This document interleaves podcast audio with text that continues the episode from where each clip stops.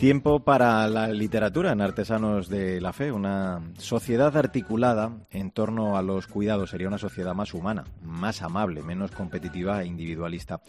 Una sociedad que piensa ayudar a cada uno según su identidad y que reconoce la legítima rareza de cada quien no será una sociedad líquida, sino apoyada en nobles valores de personalización y de relación humanizadora, de sensibilidad ante las diferentes biografías con las que nos cruzamos en los caminos de la vida. Bueno, estas palabras forman parte del libro del que vamos a hablar en esta nueva entrega de nuestro programa. Cristina Rodríguez Luque, muy buenas. ¿Qué tal, Mario? Eso es. El modelo de atención integral centrada en la persona significa un cambio cultural de calado que requiere una nueva forma de atender, un nuevo paradigma. Se trata de enfocar, mirar y ver a la persona, sus capacidades, fortalezas y habilidades, en lugar de centrarse en la enfermedad, la discapacidad o las pérdidas. Así se presenta esta obra, Humanizar el cuidado, atención centrada en la persona, editada por PPC, cuyo autor es nuestro invitado, José Carlos Bermejo, religioso Camilo y director del Centro de Humanización de la Salud en la localidad madrileña de Tres Cantos. Es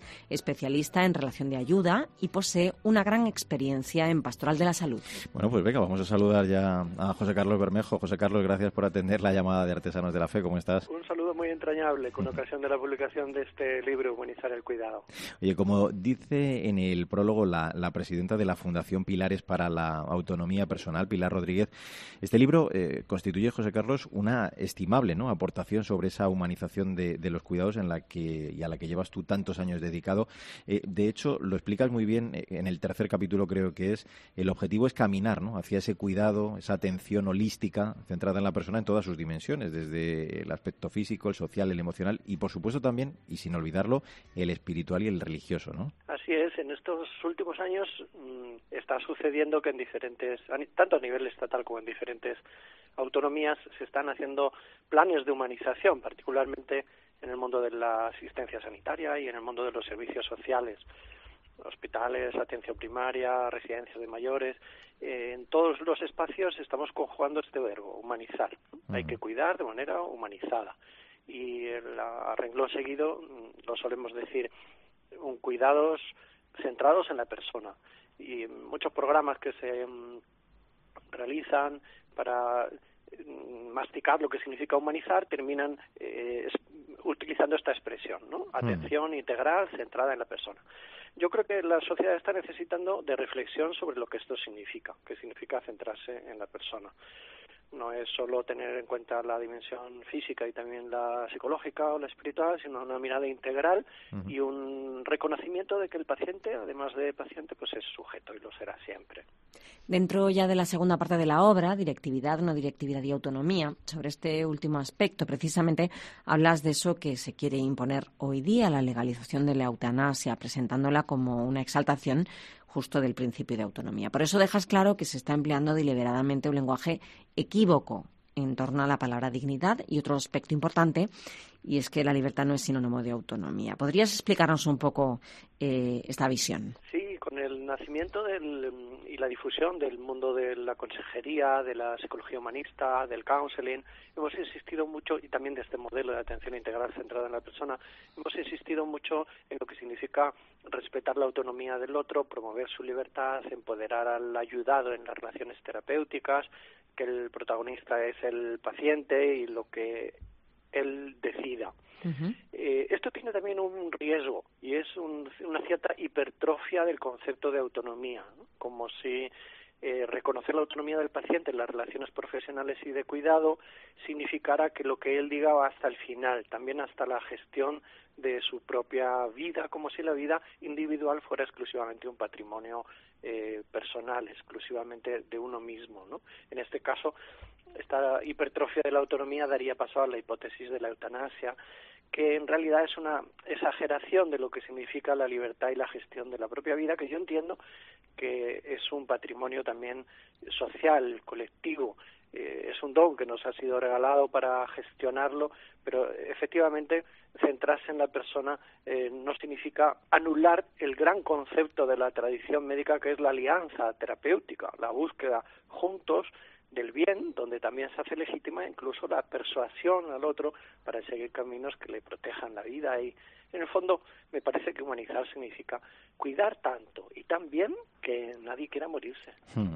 Eh, eh, es eh, también muy recomendable, ¿no? El, capítulo que dedicas a, esa alianza terapéutica, la, esperanza, cuentas, es propia de ella, y, yo creo que lo explicas de una forma sencilla y además muy hermosa, ¿no? Diálogo y encuentro, recuerdas en este punto al Papa Francisco, que, no son meros medios, sino fines saludables.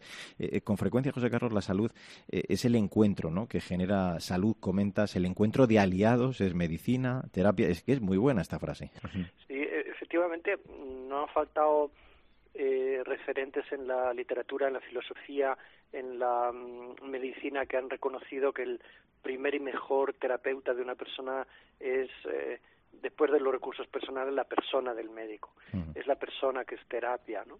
Y donde se hace eh, donde el médico, los profesionales de la salud se convierten efectivamente en terapia para el otro, donde hay una verdadera relación de encuentro entre personas, es decir, no meramente el despliegue de unas informaciones frías entregadas, de un interrogatorio para hacer la anamnesis o de unas indicaciones para seguir un tratamiento, eh, porque sabemos que efectivamente no se va a seguir si no hay verdadero encuentro que genere una adherencia, una pasión por estar bien y un enganche a nivel afectivo eh, donde la persona se empeña junto con el profesional en buscar la salud, en prevenir la salud, porque ha nacido es el deseo y ese compromiso y esa, se ha reforzado esa responsabilidad ah. en el mismo encuentro terapéutico. Muy ligado a todo esto que estamos hablando está la empatía, la compasión, aunque reflejas también la posible cara oscura de este asunto en los que pues piden que uno no sufra más y solicitan la eutanasia. Eh, por eso optas por vincularla a la ética y hablar de ella como un superpoder si se hace bueno. De hecho, al final de la obra vas a hablar incluso de una necesaria alfabetización ética. Cuéntanos. Así creo, que necesitamos alfabetización ética para, incluso para hablar. Está sucediendo que hay una confusión terminológica, los estudios que muestran cuánto la gente está a favor o en contra de la eutanasia muestran en primer lugar el desacuerdo terminológico más que el desacuerdo ético. Por eso necesitamos ponernos de acuerdo de, sobre las palabras que es eutanasia, que es suicidio médicamente asistido, que es autonomía, que es dignidad, que es limitación del esfuerzo técnico, que es rechazo de, del consentimiento. Y cuando nos pongamos de acuerdo que hay diferentes propuestas terminológicas, eh, aquí hay consenso fundamentalmente, entonces tiene sentido que hagamos un debate y una argumentación libre en la que cada uno presenta sus razones en, en este sentido ético. La palabra empatía es imprescindible para las relaciones de cuidado humanizado.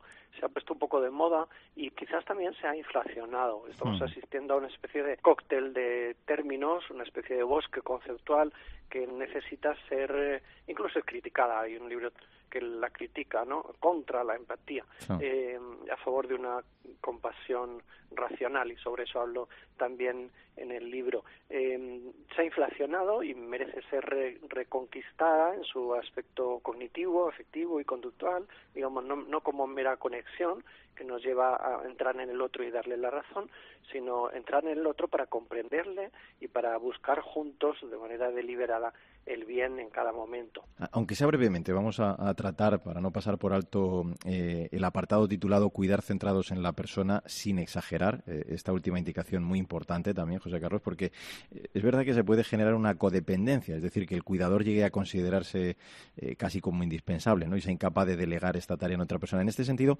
tú alertas también de esa dificultad de manejar el grado de implicación sabiendo mantener eso que dices, la distancia sana, ¿no? Mm, efectivamente.